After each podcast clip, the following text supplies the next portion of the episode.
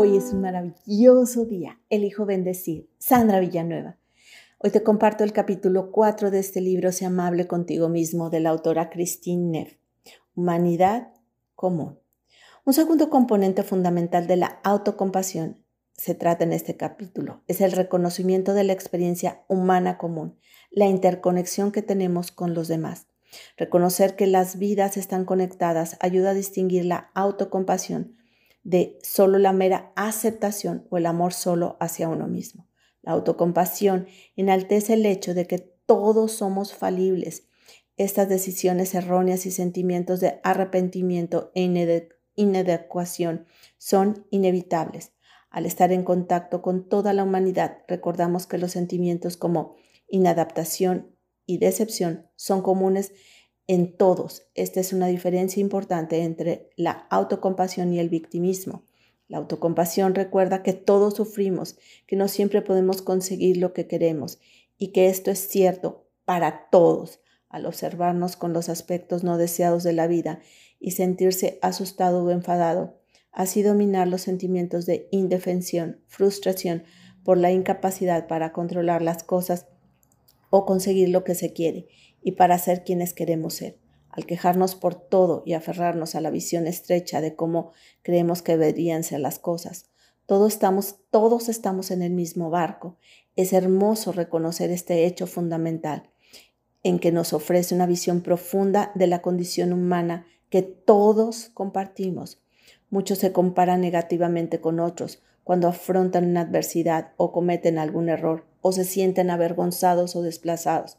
En lugar de ver su imperfección a la luz de la experiencia humana compartida, se sienten aislados y desconectados del mundo que les rodea. Neff, perdón, cita a Einstein. Un ser humano forma parte de un todo al que llamamos universo, una parte limitada en el espacio y el tiempo.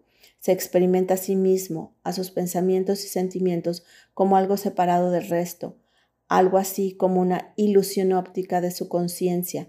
Esa falsa autoimagen es como una prisión que nos restringe a nuestros deseos personales y al afecto que tenemos a las pocas personas que nos rodean. Nuestra tarea debe ser liberarnos de esa cárcel, ampliando nuestro círculo de compasión para abarcar a todas las criaturas y a la naturaleza. Al solo prestar atención a las carencias, sin tener en cuenta el conjunto de las experiencias propias y de otros, la perspectiva tiende a estructurarse en verse absorto por los propios sentimientos de incapacidad o inseguridad. No es un proceso lógico de pensamiento, sino estrechez emocional. Cuando más inútiles o inadecuados nos vemos, más apartados y vulnerables nos sentimos, incluso a vivir una experiencia adversa que no es responsabilidad propia. Se puede sentir como si el resto del mundo no tuviese problemas y como ser el único con una experiencia así. Lo mismo sucede al enfermar. Se tiende a sentirse solo sufriendo en el mundo. Los seres humanos necesitamos sentir esa conexión unos con otros. Abraham Maslow afirmó que las necesidades de crecimiento y felicidad no pueden satisfacerse si antes no se satisface la necesidad de interconexión humana. Sin lazos de amor y de cariño con otras personas, no podemos desarrollar todo nuestro potencial como seres humanos. La necesidad de integración es fundamental para la salud física y emocional. Los sentimientos de conexión como bondad activan el sistema de apego seguro al cerebro.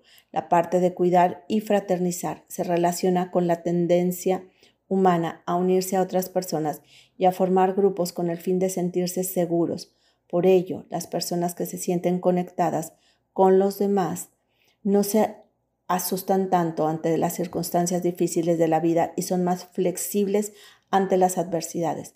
Las personas perfeccionistas, en cambio, experimentan entre estrés y ansiedad por conseguir que las cosas salgan bien y se sienten desoladas cuando no es así. Ven términos absolutos, blanco o negro, perfecto o inútil. Se sienten insatisfechas consigo mismas. El aspecto positivo del perfeccionismo es la voluntad de dar lo mejor de uno mismo, esforzarse por conseguir y mantener un nivel alto. La investigación muestra que corren más riesgo de sufrir trastornos alimenticios, ansiedad, depresión y otros. En realidad, los fracasos son algo normal y brindan valiosas oportunidades de aprendizaje. Entonces, soltemos el perfeccionismo. Hermosa alma, te reconozco amable, bondadosa, compasiva, serena. Te mando un fuerte y cálido abrazo. Sandra Villanueva, yo estoy en paz.